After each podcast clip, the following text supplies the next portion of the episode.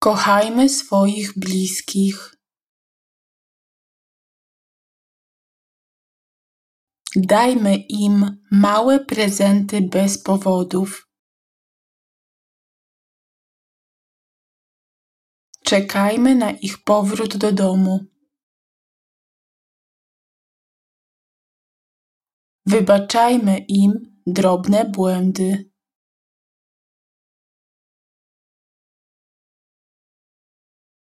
Pytajmy ich o opinię.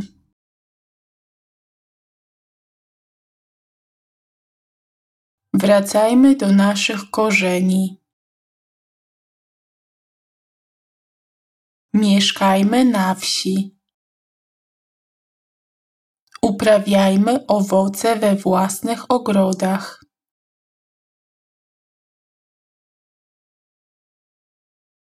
Nie korzystajmy ze smartfonów i komputerów. Kochajmy przyrodę.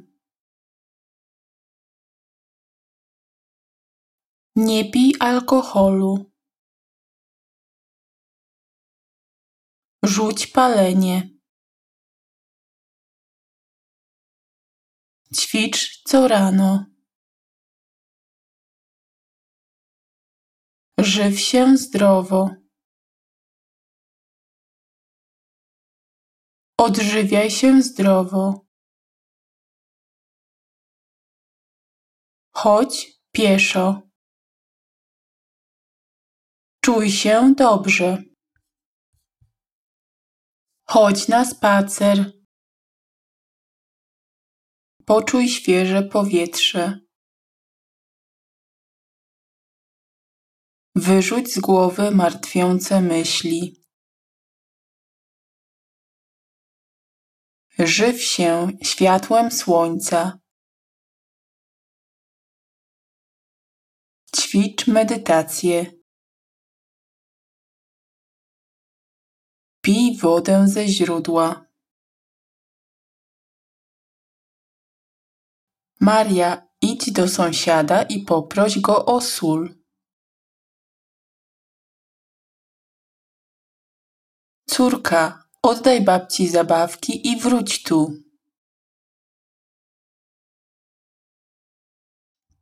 Pomyj naczynia i nie stłucz niczego.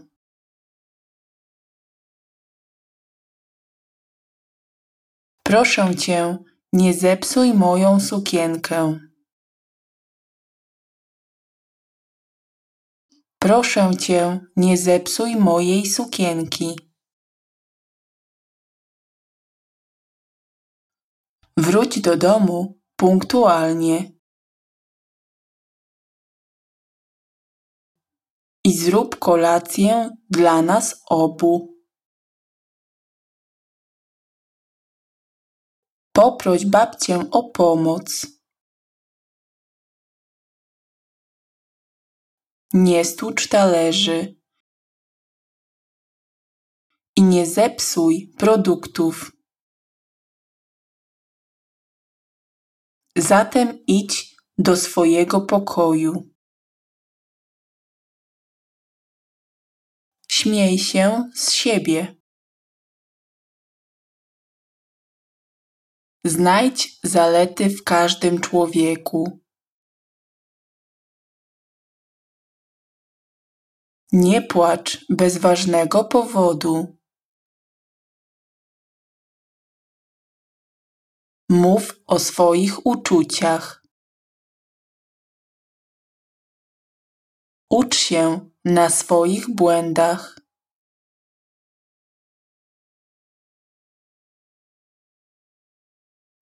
Nie stój w miejscu, rozwijaj się.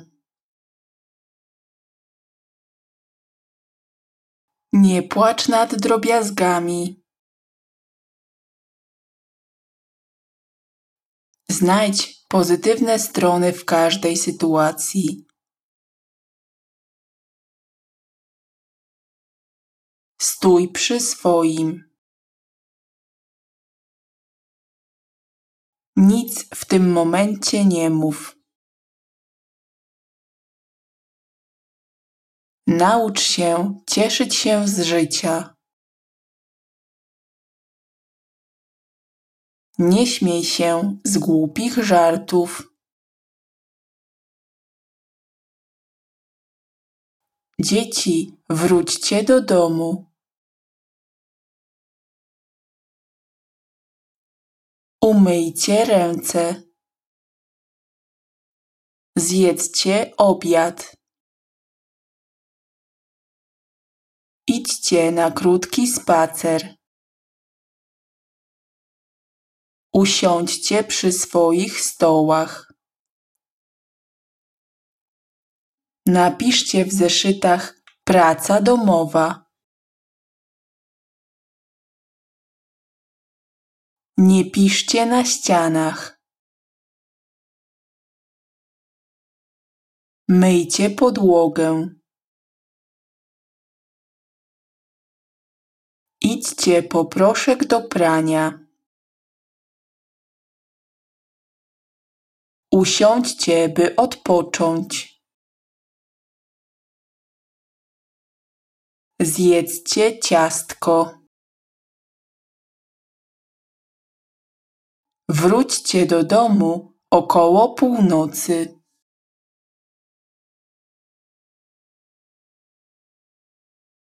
Pijcie mniej kawy. Uczcie się pilniej na egzamin.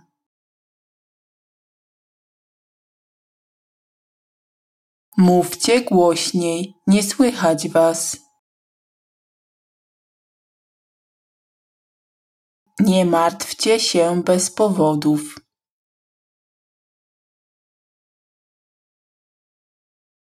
Golcie się częściej. Nie martwcie się o mnie. Mówcie po angielsku, proszę. Uczcie się języków obcych.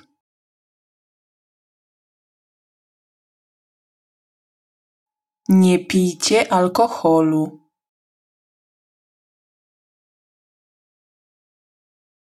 Golcie się, bo wyglądacie śmiesznie.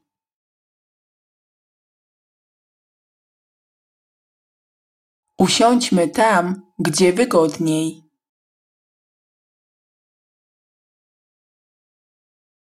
Kupmy tańszy tablet, by oszczędzić.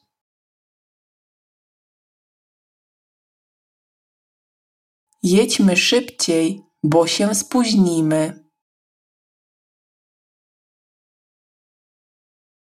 Skończmy z tym na dziś. Nie bójmy się trudności.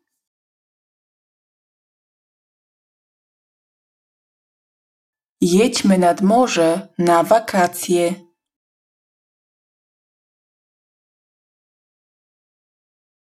Kupmy dzieciom cukierków.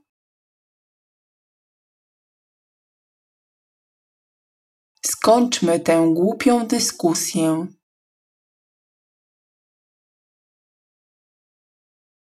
Nie bójmy się przyszłości.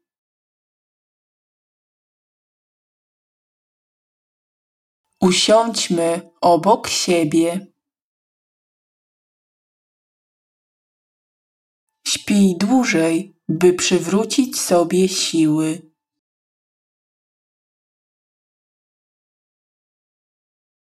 Zapomnij o mnie.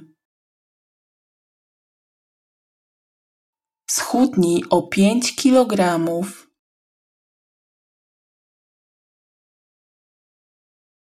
Ściągnij dla mnie tę piosenkę.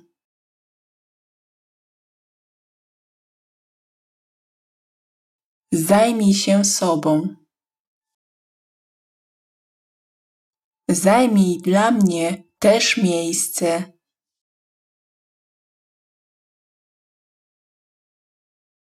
Zajmij też miejsce dla mnie.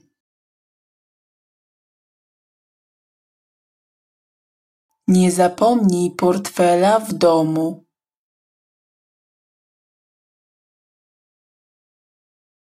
Nie zapomnij portfela z domu.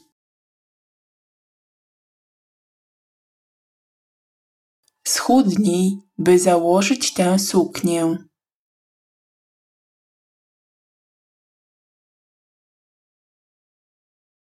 Ściągnij jakiś film.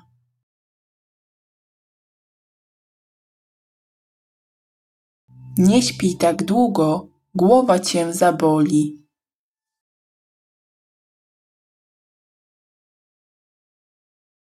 Miej nadzieję na lepsze jutro.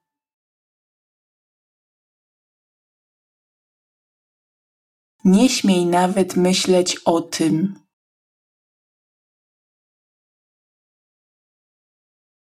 Nie jedz mięsa. Opowiedz mi o sobie.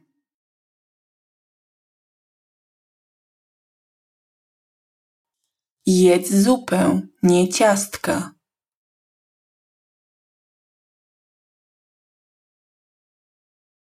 Nie śmiej tak ze mną się zachowywać.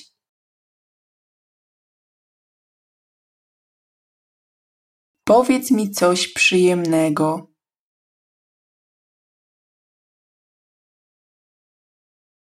Miej na uwadze moją propozycję.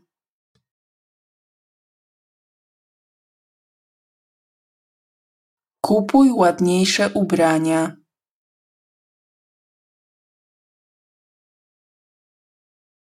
Traktuj mnie poważnie. Nie denerwuj się. Nie pokazuj swojego strachu.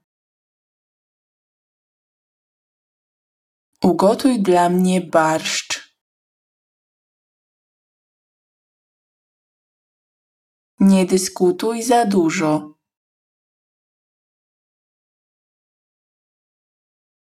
Nie żartuj tak.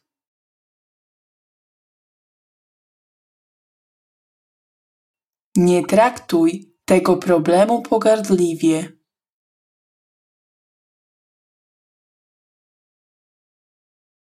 Nie żartuj z ludzi chorych.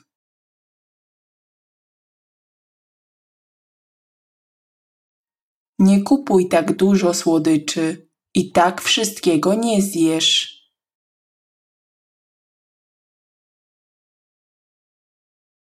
Nie gotuj więcej ryb, nie lubię ich.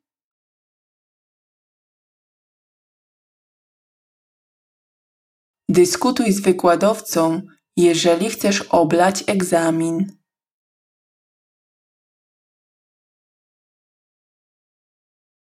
Nikomu nie pokazuj tego, co masz w kieszeni.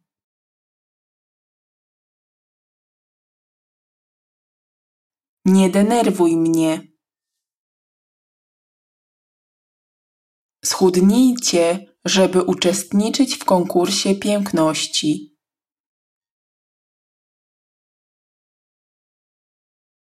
Ściągnijcie wersję elektroniczną podręcznika z internetu.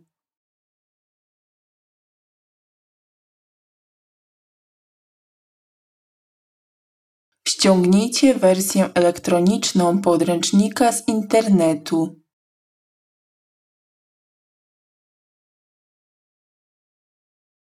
Nie jedzcie nic tłustego.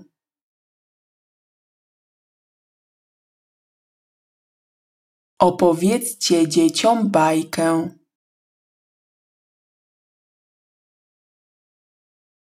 Pracujcie, póki starczy sił.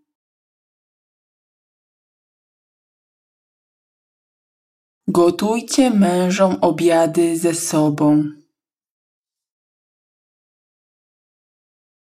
Gotujcie mężom obiady.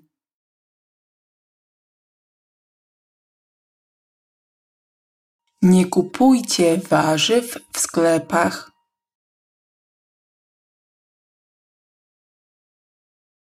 Jedzcie owoce zamiast słodyczy.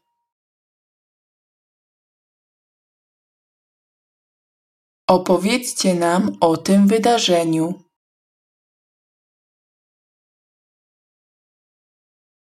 Przygotowujcie się do podróży. Ściągnijcie sobie fajną książkę w drogę.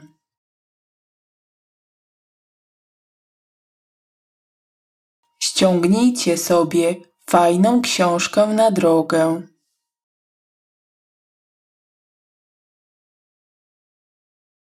Schudnijcie, bo będą problemy z sercem.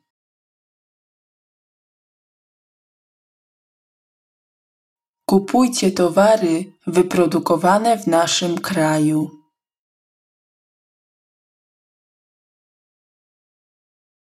Zapomnijcie o wzajemnych obrazach.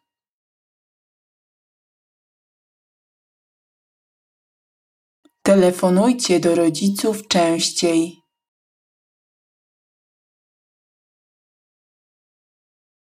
Nie miejcie złych myśli.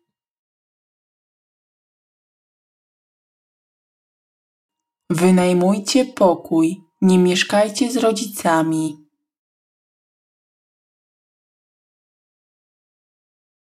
Zajmijcie się czymś korzystnym.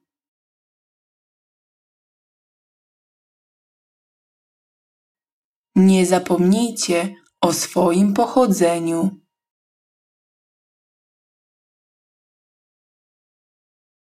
Zawsze miejcie coś do powiedzenia. Nie wynajmujcie niczego przez agencję. To kosztuje.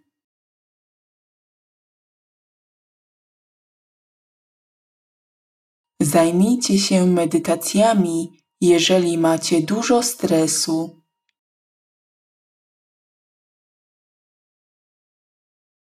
Nie telefonujcie do mnie za wcześnie rano.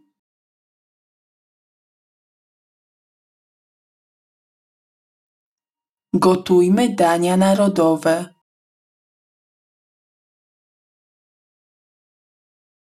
Nie dyskutujmy o polityce.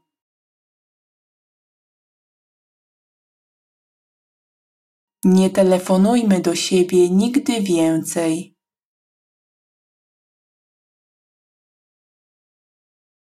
Wynajmujmy dwupokojowe mieszkanie.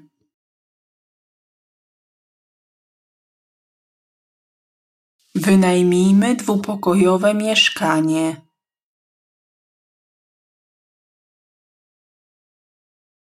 Śpijmy rozdzielnie.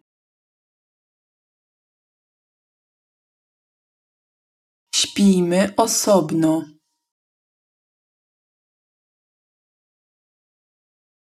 Śpijmy oddzielnie.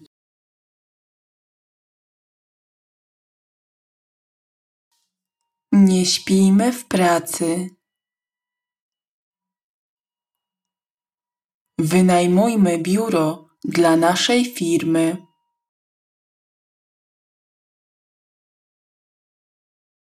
Przedyskutujmy tę sprawę.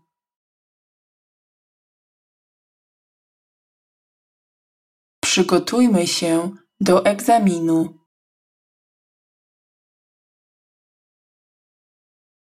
Telefonujmy do wszystkich szpitali.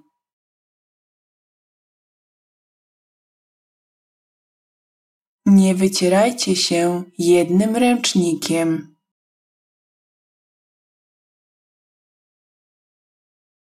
Zamknijcie sklep o północy.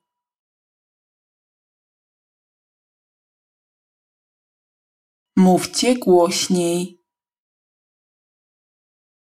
Czytaj więcej współczesnej literatury.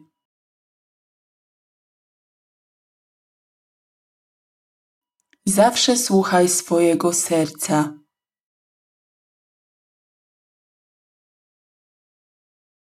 Daj mi moje rękawiczki.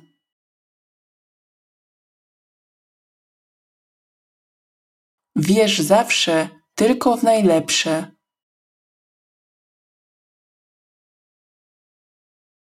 Jedz więcej witamin.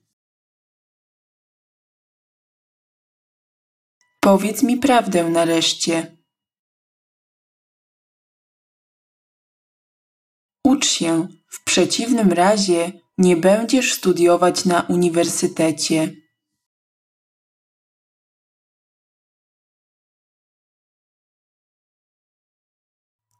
Noś spódniczkę, to jest bardzo piękne.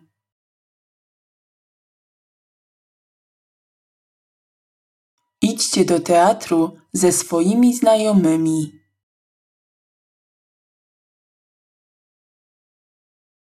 Pisz ćwiczenie. Krzyknij jej głośniej, ona nie słyszy.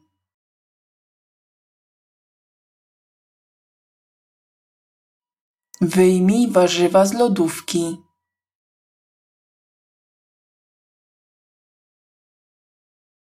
Czytaj poezję dla duszy.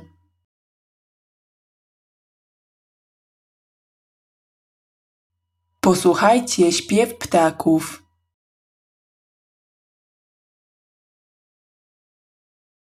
Posłuchajcie śpiewu ptaków.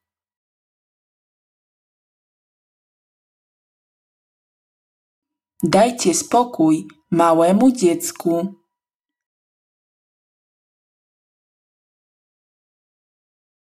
Miejcie na uwadze, że nie żartuję.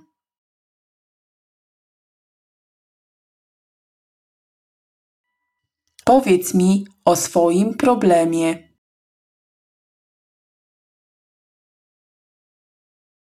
Karol, znów jesteś przed komputerem?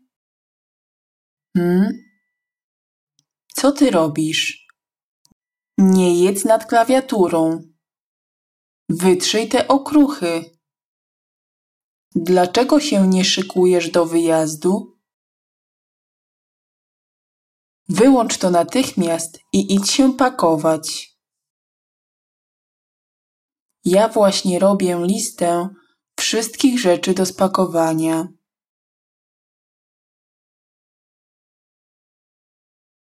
Takim razie przeczytaj mi, albo nie, pokaż.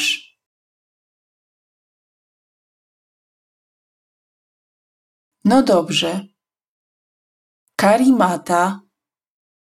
Śpiwór. A gdzie namiot? Namiot bierze Adam. Aha. Sprawdźmy dalej. Kuchenka turystyczna, zapałki, zapalniczka. Dobrze, cały sprzęt kempingowy jest.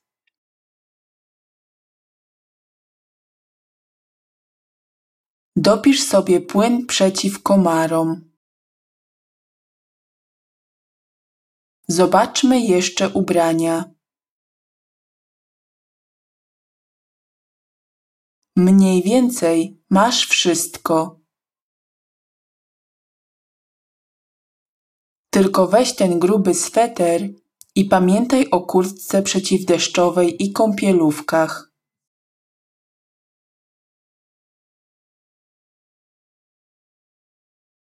Ja już nie mogę. Ciągle słyszę zrób to, zrób tamto. Idź, przynieś, wynieś, pozamiataj. Och, matko.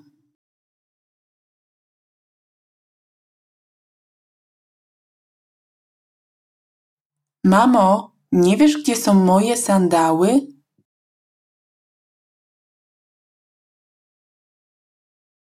Leżą w przedpokoju koło wieszaka.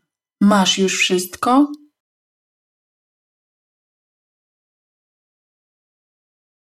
Prawie. Brakuje mi tylko kosmetyków.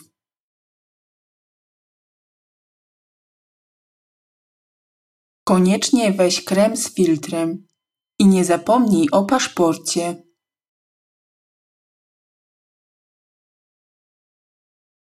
Przecież wiem, mamo.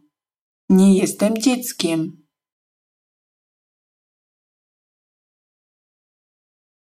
Karolinko, ja cię bardzo proszę, żebyś nie uważała się za zbyt dorosłą.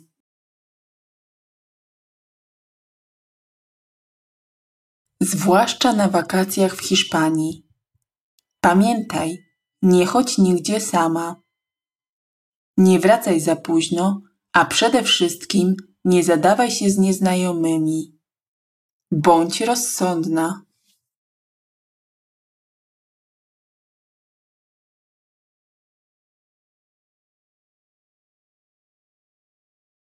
Ewo, zobacz, w Twoim ulubionym czasopiśmie jest artykuł na temat tego, co trzeba zrobić, póki jesteśmy młodzi. Co tam, co? I teraz tak, póki jesteście młodzi, nie mieszkajcie przez całe życie w tym samym miejscu. Sprzedajcie swoje mieszkanie albo dom. Wyjeżdżajcie do nowych miast. Przeprowadzajcie się jak najczęściej. Zmieniajcie miejsce zamieszkania.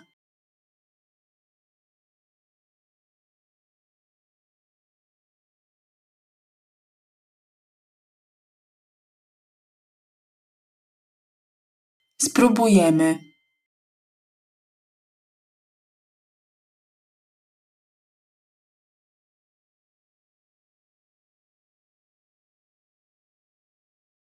Witam pani.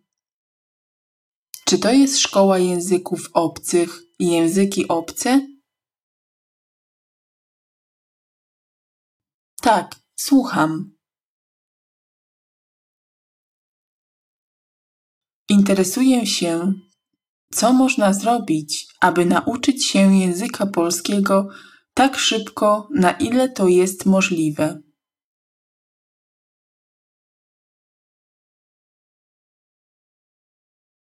To nie jest łatwe, ale nie ma nic niemożliwego. Słuchajcie polskich piosenek. Oglądajcie polską telewizję. Gadajcie po polsku, kiedy jest możliwość. Pamiętajcie o gramatyce. Czytajcie małe artykuły po polsku. No i oczywiście spędzajcie urlop w Polsce, tak? To w ogóle jest super. Dziękuję. Postaram się. Wszystkiego najlepszego.